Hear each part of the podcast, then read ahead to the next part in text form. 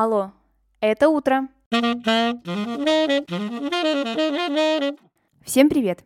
Меня зовут Ксения Родионова, и вы слушаете ежедневный утренний подкаст «Алло, это утро». С понедельника по пятницу я здесь рассказываю о дне в истории. Прошлом, настоящем или будущем. Смысл подкаста очень прост. Новый день, новая история.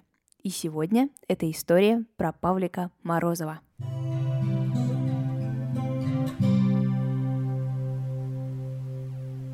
14 ноября 1918 года родился пионер-герой, знакомый, конечно же, всем советским людям. Павлик Морозов. Чем он стал знаменит и в чем же причина его геройства, будем говорить сегодня в выпуске. История Павлика Морозова в советские годы имела неоспоримо положительную оценку. Ну а сейчас же наоборот, скорее можно услышать это имя в сторону какого-то стукача или ябеды.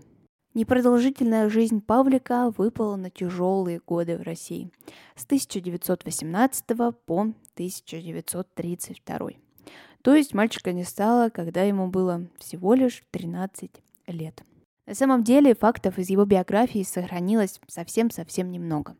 И большая часть рассказов – это выдумка или же откровенная ложь.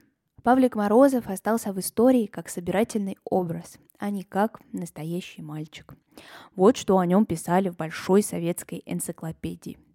Павлик, или же Павел Трофимович Морозов, родился 14 ноября 1918 года в селе Герасимовка.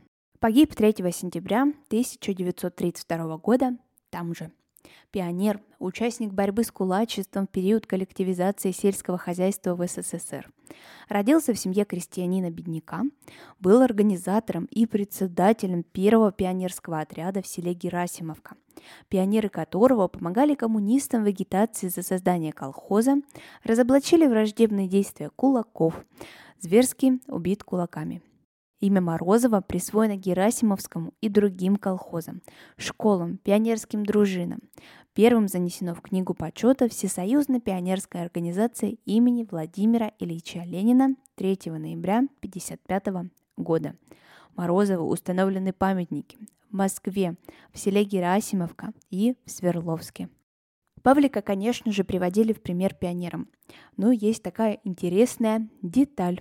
Он не был никаким основателем пионерской организации у себя в Герасимовке. И галстука никогда он не носил.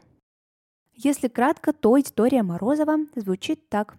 Отец с матерью развелись, Павлик остался с мамой, Татьяной Морозовой, а вся мужская работа в доме легла на его плечи, старшего из четырех сыновей. Отец же был председателем совета, и он выдавал сосланным на тот момент за Урал справки, позволявшие уехать с Урала и устроиться на завод или же на стройку. Но делал это Трофим не бескорыстно, а за какую-то плату.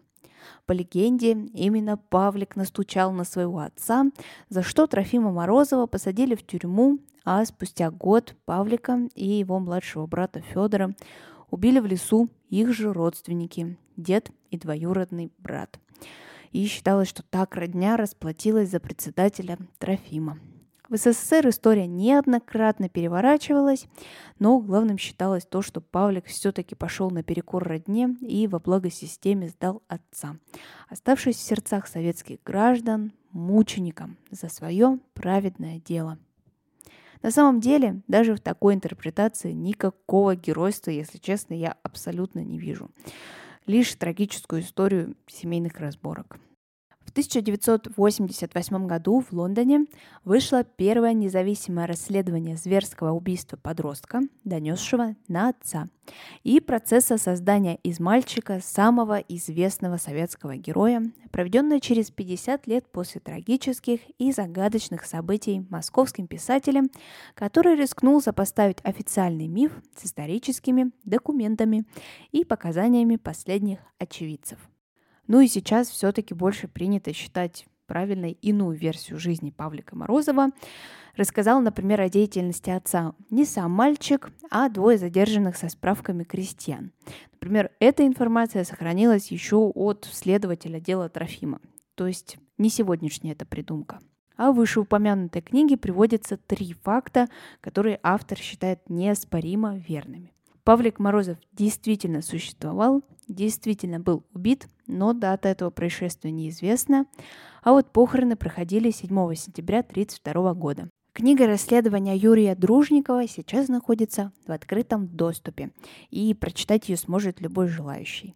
Там указаны и основные участники события, и как вообще происходило это дело, и как возвышался образ Павлика Морозова. В общем, интересное чтение на досуге. Обязательно книгу оставлю в своем телеграм-канале «Алло, это утро». Если вы до сих пор не подписаны, то пора это сделать. Ссылку можно, как всегда, найти в описании к этому выпуску или просто в телеграме вбейте «Алло, это утро» и все обязательно найдется. Ну а верить легенде или расследованию, конечно же, каждый человек решает сам. Спасибо, что вы прослушали этот выпуск до конца. Обязательно оцените его, если он вам понравился. Так больше людей узнают о подкасте «Алло, это утро». Услышимся совсем скоро.